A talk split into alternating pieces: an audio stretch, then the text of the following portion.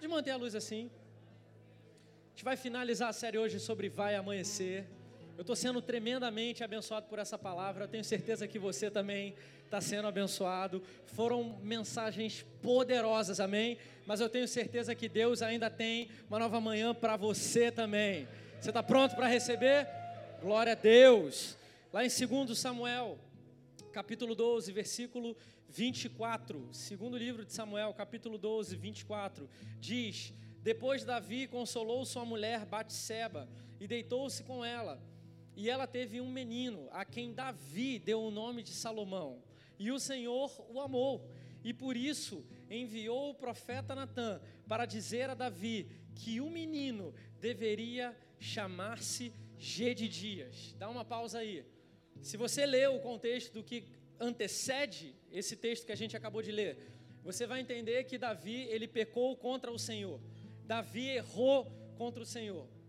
Acontece que Davi, ele estava com a mente vazia, andando pelo palácio, e ele olha uma mulher e ele avista essa mulher, ele se encanta com essa mulher, só que ela era Batseba, era a esposa de um general de Davi, chamado Urias. E Davi, no seu coração, ele intenta pegar essa mulher para tomar posse dela, mas ela é uma mulher casada. Então Davi, ele envia Urias para o fronte de batalha contra os amonitas. Você já conhece essa passagem com certeza. E Urias morre nessa batalha lá no fronte de batalha, defendendo o povo de Israel, defendendo o seu rei, ele morre e Davi realiza o seu plano de tomar posse de Batseba. Acontece que quando esse episódio é realizado, Deus envia o profeta Natan para ir até Davi e falar: Olha, o seu pecado não passou despercebido aos olhos de Deus. Deus olhou para o seu pecado, ele viu o que você fez. E acontece que Deus ele tem uma sentença para você. Você vai colher o que você plantou. O seu filho vai morrer e agora a sua família vai estar sob espada. Ou seja, uma sentença para sua descendência. Uma sentença porque você enviou Urias para morrer pela espada, você enviou Urias para morrer pela sua ganância, pela sua vontade, a sua concupiscência da carne, e a sua família vai colher o que você plantou. Então Davi, quando ele ouve isso, ele fica perplexo. E Natan ele conta uma história, né? uma parábola. Ele conta uma história dizendo é, que tem um homem rico e um homem pobre. E o homem rico ele toma a única ovelha do homem pobre, mata ela e come. E aí ele pergunta para Davi: o que, que você acha que a gente tem que fazer com esse homem rico que matou a única ovelha do homem pobre e comeu no churrasco junto? Ele tinha tantas ovelhas, ele poderia compartilhar as ovelhas, mas ele quis tomar a única do homem pobre. E Davi se indigna com isso. Ele fala: olha, a gente deveria cobrar quatro vezes mais desse homem, ele é cruel, ele não tem piedade. E aí Natan fala: mas esse é você, majestade. Esse é você. Você acabou de cometer um pecado, um crime contra Deus. E aí, Davi, quando ele entende isso, ele deixa o seu orgulho de lado, ele abre o coração dele e ele fala: Senhor, perdão, eu pequei contra você. E ele não repreende o profeta Natan, ele não manda o profeta Natan ir embora, ele simplesmente entende que ele estava errado e ele precisava se humilhar, ele precisava, sabe, se abaixar perante a grandeza de Deus e reconhecer o seu erro. E quando Davi faz isso, ele acha que ele tem como voltar atrás na palavra do que Deus tinha dado para ele. Só que acontece que, passados sete dias, o seu filho realmente é recolhido, é levado. E enquanto ele estava ali nos sete dias, ele orava e jejuava, ele não tinha fome. E os seus oficiais vinham e falavam: Rei, você precisa comer, você precisa se alimentar. Mas ele estava de luto, ele estava ali, sabe, vivendo dias difíceis, dias amargurados, porque ele estava começando a colher o pecado que ele tinha plantado. E acontece que quando o menino é, é recolhido para a glória, Davi se levanta e ele volta à sua rotina normal. E isso deixa um pouco perplexos os homens. Eles falam: Ah, mas o que está acontecendo? Você estava de luto quando seu filho estava doente, mas agora que ele se foi, você se levanta e você parece que nada aconteceu. Ele fala: Eu tinha expectativa, eu tinha esperança de que poderia acontecer alguma coisa com o menino e o menino poderia voltar à vida. Mas acontece que Deus decidiu, a palavra dele é sim, sim e não, não. Então, Davi, ele entende que precisava se levantar um novo dia para a vida dele. Davi entende que aquele sofrimento ficou, mas ele gostaria de viver uma nova página na vida dele. Então ele se levanta, ele come e ele se encontra com a sua mulher. E aí a gente chega aqui nesse versículo, aonde ele vai ter uma relação com sua esposa e ele tem um novo filho. E aí a palavra fala que ele chama esse filho de Salomão. Ele dá um nome para esse novo filho, um novo amanhecer de Deus para a vida dele. Só que a palavra fala que Davi deu o um nome de Salomão para o seu filho, mas Deus deu o um nome de Gedidias. E você sabe o que, que significa Gedidias? Amado pelo Senhor. Meu irmão, significa que ainda que a gente erre, ainda que a gente tropece, ainda que a gente planeje e intente o mal, a gente vai colher as nossas consequências, mas Deus é misericordioso e Ele tem um novo amanhã para nós. Então Deus não permitiu com que Davi, arrependido, com o seu coração arrependido, vivesse em trevas para sempre, vivesse só o mal, só notícia ruim. E o que ele fala é: eu vou dar um novo amanhã para você. Um novo dia vai nascer, uma nova esperança vai nascer para você. E eu não só é, reconhecerei o seu filho como Salomão, eu o chamarei de Gedidias, que é meu amado, amado pelo Senhor. Meu irmão, Deus é especialista em pegar um passado destruído, Deus é especialista em pegar algo que está totalmente destruído e fazer algo novo. Glória a Deus. E aí o menino cresce, a gente vai pular lá para Cantares de Gedidias, Cantares de Salomão, ou Cântico dos Cânticos, capítulo 2 versículo 10. E ele fala assim: O meu amado falou e me disse: Levante-se, minha querida, minha bela, e venha comigo.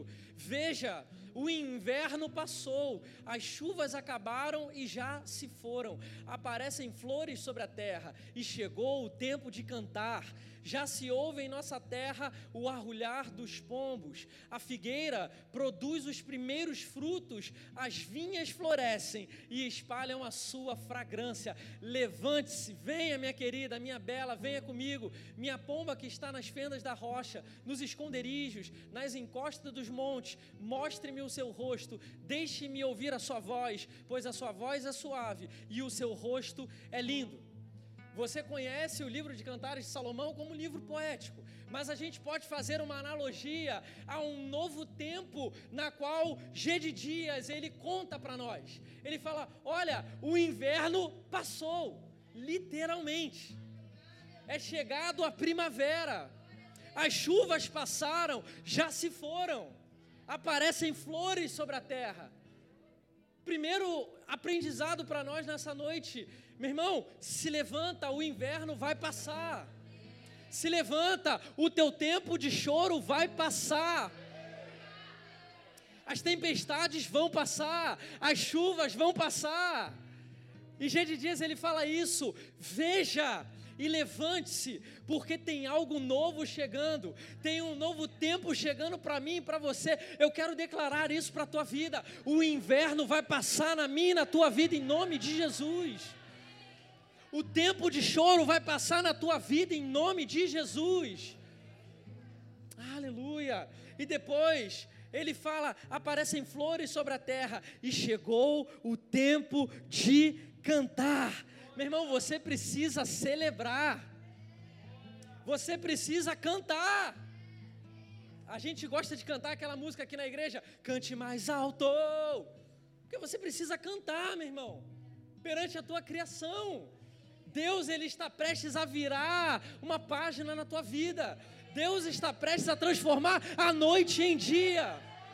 E você precisa estar pronto para cantar, para celebrar. Agora tem crente que só quer saber de murmurar.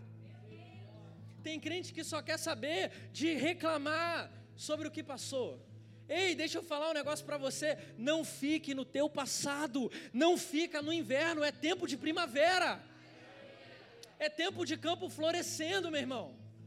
É tempo onde os pombos aparecem novamente cantarolando ao seu Criador. E G de Dias ele fala isso.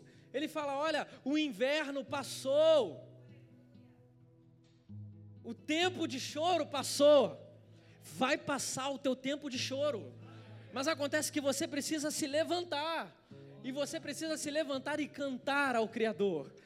Cantar aquele que te criou, aquele que te formou, aquele que te deu um sonho, que te deu uma expectativa. E no versículo 13 diz: A figueira produz os primeiros frutos, as vinhas florescem e espalham sua fragrância.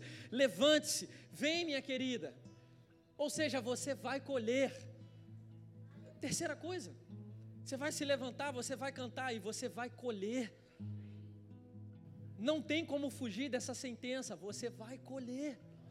Só que a questão é, o que que você vai colher durante os outros tempos, durante as outras estações?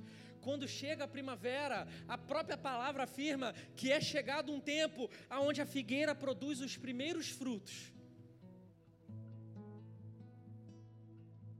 Ou seja, a terra ela deixa de estar tá queimada porque o frio vai castigando, né, os campos, vai castigando ali algumas, alguns plantios, algumas coisas. Mas é chegado um tempo aonde o figo vai trazer fruto de novo. A figueira vai trazer fruto de novo. Você está entendendo isso, meu irmão? Só que você precisa plantar. Já pensou se G de Dias não tivesse plantado? Ele não teria a realidade de dizer: olha, passou o inverno, chegou a primavera e agora eu vou colher.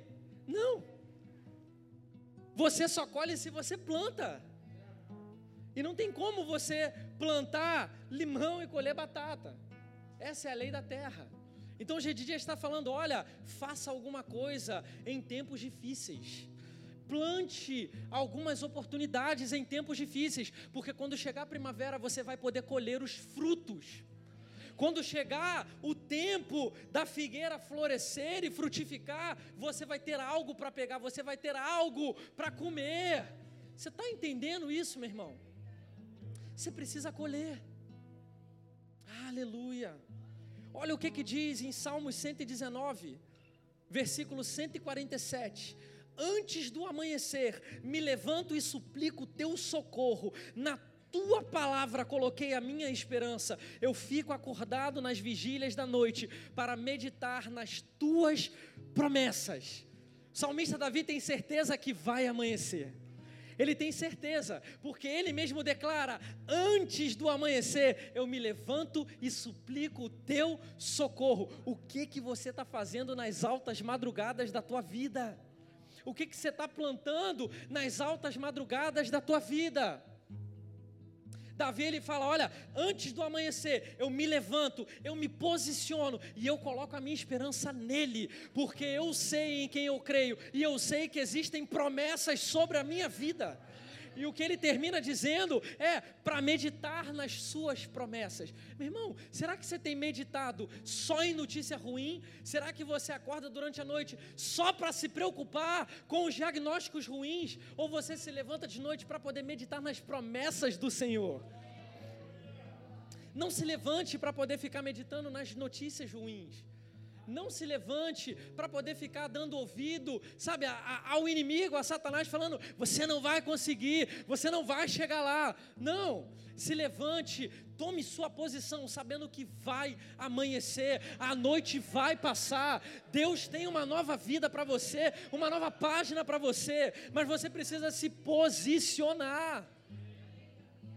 Você precisa se levantar. Então Davi, ele sabe que vai amanhecer, mas ele também sabe que quando amanhecer, ele está pronto. Você está entendendo isso? Ele sabe que quando amanhecer, ele já está preparado, porque ele mesmo declara: eu antes de amanhecer, eu já me preparo, eu já tomo a minha posição e eu já sei o que está por vir. Você não vai ser pego de surpresa, meu irmão. Você não vai ser pego de surpresa. Fala isso para o teu irmão: você não vai ser pego de surpresa. Olha o que que G Dias fala. Provérbios capítulo 3, versículo 24. Provérbios capítulo 3, versículo 24: Quando se deitar, não terá medo, e o seu sono será tranquilo, não terá medo da calamidade repentina. É isso que a gente está falando aqui. Você não vai ser pego despercebido. Você não vai ter medo da calamidade repentina, nem da ruína que atinge os ímpios, pois o Senhor será a sua segurança e o impedirá de cair em armadilha. Agora, ele fala algo muito importante para quem quer viver um novo abençoado. Ele dá agora algumas dicas para você não apenas ficar murmurando, porque você só vê dias ruins acontecendo na sua vida. Olha o que, que ele fala: Pois o Senhor será sua segurança e o impedirá de cair armadilha, mas quanto lhe for possível, não deixe de fazer o bem a quem dele precisa. Tem muita gente que quer viver o novo de Deus, mas só planta coisa ruim. Misericórdia. Eu falei aqui no primeiro culto, meu irmão, seja a porta aberta para pessoas. Seja a porta aberta. O que, que isso significa? Porta significa passagem. Você entra por uma porta para você adentrar num outro espaço. Então, seja uma porta como ministro da reconciliação, que a pessoa ao passar pela tua vida, você sendo uma porta aberta, ele vai acessar a reconciliação com o Pai, vai acessar expectativa, vai alcançar esperança. Faça tudo possível para fazer o bem a quem precisa. Ele continua dizendo: Não diga ao seu próximo, volte amanhã, eu lhe darei algo, se pode ajudá-lo hoje. O cristão não é aquele que, quando vê o necessitado, ele só fala assim: Ah, meu querido, volta amanhã porque hoje eu não posso te ajudar. A, a palavra é tão perfeita que ela sabe que quando a gente usa essa expressão, volta amanhã, a gente não está querendo ajudar. Mas Deus nos ensina que quando nós podemos ajudar, nós temos uma obrigação, não é uma opção. Agora, talvez você esteja pensando, ah, mas eu não tenho capital. Meu irmão, não estou falando de dinheiro, eu estou falando de você ser bênção, de você ajudar quem precisa. Para para pensar, meu irmão. Tem pessoas que precisam de um abraço, tem pessoas que precisam que você pegue na mão dela e leve para comunhão com a, os irmãos aqui na igreja. Tem pessoa que está precisando de você impor as mãos e falar, igual Pedro falou para o aleijado na porta do templo: Olha, ouro nem prata eu tenho, mas o que eu tenho eu te dou. Agora levanta e anda em nome de Jesus. Quantos mancos espirituais a gente passa por perto?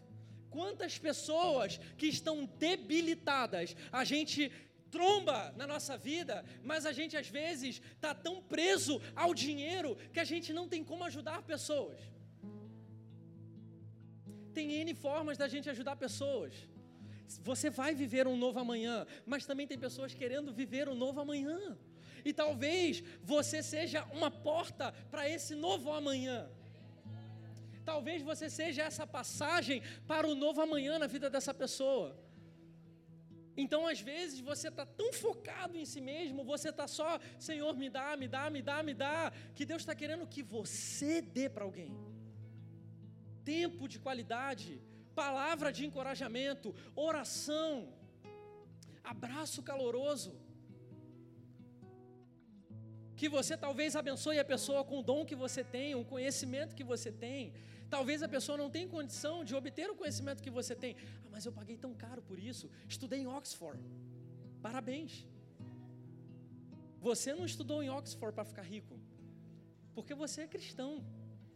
Você estudou em Oxford para abençoar pessoas.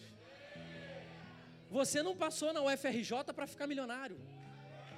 Você passou na UFRJ para abençoar pessoas. Você não se tornou um grande profissional do mercado de trabalho para você dizer, viu, Deus me ama. Olha como eu estou com a minha jaqueta cara de 100 reais. Não é para isso, cara. É porque você precisa ajudar pessoas. Então, da mesma forma que você precisa de um novo amanhecer, tem pessoas que também precisam de um novo amanhecer. Então, não diga ao seu próximo, volte amanhã. Talvez eu possa te ajudar outro dia faça tudo possível para ajudar com o que você tem, amém? Aí ele continua dizendo: não planeje o mal contra o seu próximo, que confiantemente mora perto de você. A pessoa está do teu lado, confiando em você, acreditando em você, depositando toda a confiança de que você é um voluntário que está junto com ele. Mas aí você olha para ele e você fala: Fulano está crescendo muito rápido, pastor. Cuidado. Cuidado, ó, essas pessoas assim que tem muita fome, sabe como é que é? Né? Daqui a pouco né, só Coca-Cola, fica choca rápido. Meu irmão, não planeje o mal contra o teu próximo. Que você planta, você colhe. Não tem como você plantar maldade para ver o outro não crescer e você achar que você vai ficar bem para sempre. Você pode ir bem por um tempo, mas depois a cobrança chega, cara. Então não planeje o mal. Cristão não planeja mal. Cristão só está interessado no negócio de ver pessoas sendo prósperas. Cristão só está no negócio do interesse de ver o outro sendo bem sucedido. Cristão não é rancoroso, cristão é amoroso. Cristão não é traidor, cristão é suporte. Amém? Glória a Deus. Depois ele continua dizendo: Não acuse alguém sem motivo, se ele não lhe fez mal nenhum. famoso fofoqueiro. O cara quer viver um novo amanhecer, mas ele vira para o pastor e fala assim: Pastor, tu tá sabendo que o fulano fez isso e fez aquilo, largou a noiva que estava cinco anos. Mas pastor, não para por aí. Terminou cinco anos, mas ele fez isso, isso e aquilo. Cara, não acuse, você nem era noiva do cara.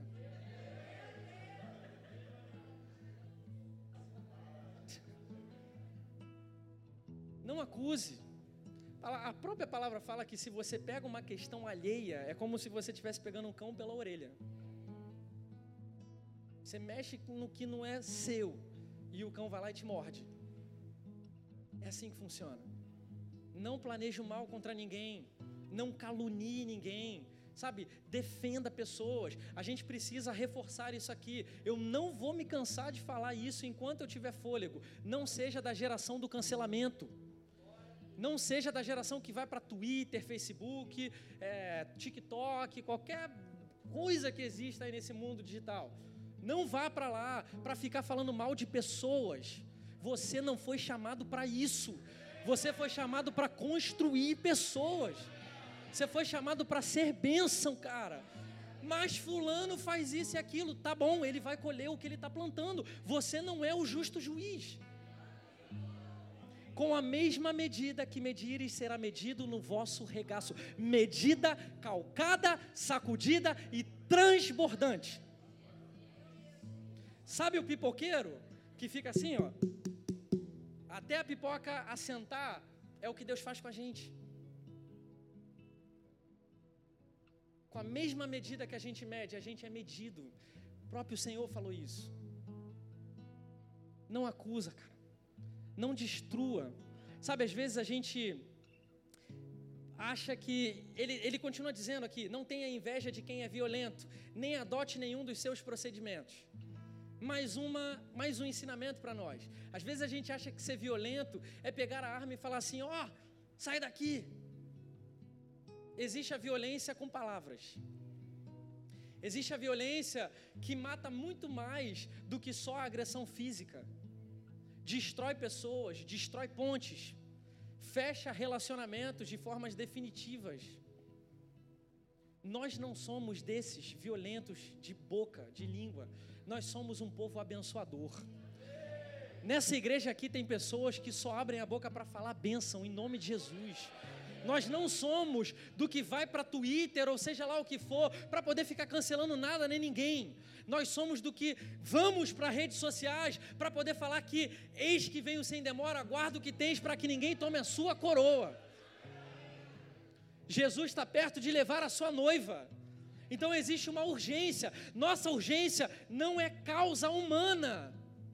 A nossa urgência é a causa eterna. Então a gente não está aqui para poder debater ideologia, cara. É isso que o inimigo quer. O que o inimigo quer é que a gente gere facção um com o outro e fique dizendo sobre ideologias um do outro. Mas o que Deus quer é que a gente fale sobre a eternidade. Existe uma eternidade com Cristo e uma eternidade sem Cristo. Eu não quero ser pego desprevenido. O próprio Salomão fala isso o, o, o justo, ele não vai temer a calamidade repentina. Agora, para muitas pessoas que não estão em Cristo, talvez o arrebatamento seja uma calamidade repentina. Porque aí vai vir, meu irmão, a grande tribulação. E aí, quem ficar vai ter que lutar pela vida, sem a igreja, porque a igreja já não vai mais estar aqui. A igreja não vai estar aqui para interceder por aqueles que choram. A igreja não vai estar aqui para estender a mão por aquele que está necessitado. Então não perca a oportunidade, não perca suas noites, seus dias, antes que venha um novo amanhã. Deus tem coisas novas para mim e para você, mas tem muitas pessoas que estão presos nessa mentira, você está entendendo? Não é para ser uma palavra de confronto, é para ser uma palavra de liberdade. Porque nós estamos ouvindo passos para que a gente viva um novo amanhã. Não tem como você viver um novo amanhã se você só planta as mesmas coisas. Faz sentido? É aquela velha máxima. Como que você vai conseguir resposta diferente se você só faz a mesma pergunta? Não tem como. Pastor, qual é a cor desse casaco? Qual é a cor desse casaco? Qual é a cor desse casaco? Não mudou. Se você só faz a mesma coisa, se você só planta a mesma coisa, não vai mudar nada na sua vida. É por isso que Deus ele está falando: Ei filho, vamos lá de novo. Você não vai temer a calamidade repentina porque eu serei a tua segurança. Mas quanto lhe for possível, não deixe de fazer o bem a quem precisa. Não diga para o seu próximo, volte outro dia se você pode ajudá-lo hoje. Não planeje o mal contra o seu próximo que confiantemente mora perto de você. Não acuse ninguém sem motivo, se ele não te fez mal nenhum. Não tenha inveja de quem é violento, nem adote nenhum dos seus procedimentos pois o Senhor detesta o perverso, mas o justo é seu grande amigo palavra de liberdade. Eu e você não vamos ficar nas noites escuras. Eu e você não vamos ficar presos com a mentira de Satanás. Ele quer que a gente fique preso nisso, mas é por isso que Deus envia profetas para falar para mim e para você. É por isso que Deus me enviou para escrever essa mensagem, para falar para você que você não vai ficar nas noites da tua vida. Vai vir uma nova manhã. Vai vir uma nova manhã. E se você não está conseguindo romper com a sua noite, eu tenho certeza que hoje Ele vai te ajudar. Porque, meu irmão, se você para para pensar no conceito da noite, existe o universo, certo? O planeta Terra está girando ao redor do Sol. Quando o planeta Terra é banhado pelo Sol, é dia. Quando o planeta Terra não é banhado pelo Sol, é noite. A verdade é que a noite é a ausência da luz. Você sabe onde eu estou querendo chegar? Quem é a estrela da manhã? Pode falar mais alto? A estrela da manhã é Jesus. Isso significa para mim e para você que se você está preso nas noites, se você está preso nas madrugadas, Ele é a estrela da manhã. Quando a terra virar e for de encontro ao sol, que é a estrela da manhã, que é Jesus, quando Jesus chega na tua vida, quando a tua vida rotaciona e você encontra Jesus, não tem trevas que permanecem, meu irmão não tem escuridão que permanece. A estrela da manhã rompe qualquer escuridão. E Ele é a luz que nós precisamos. Ele é a luz que você precisa para a tua vida. Ele é a luz que você precisa para a noite deixar de ser noite e passar a ser dia. Porque só amanhece quando a terra encontra a luz da manhã só amanhece quando a terra encontra a luz da manhã. Só amanhece na minha e na tua vida quando a gente encontra Jesus Cristo, a estrela da manhã.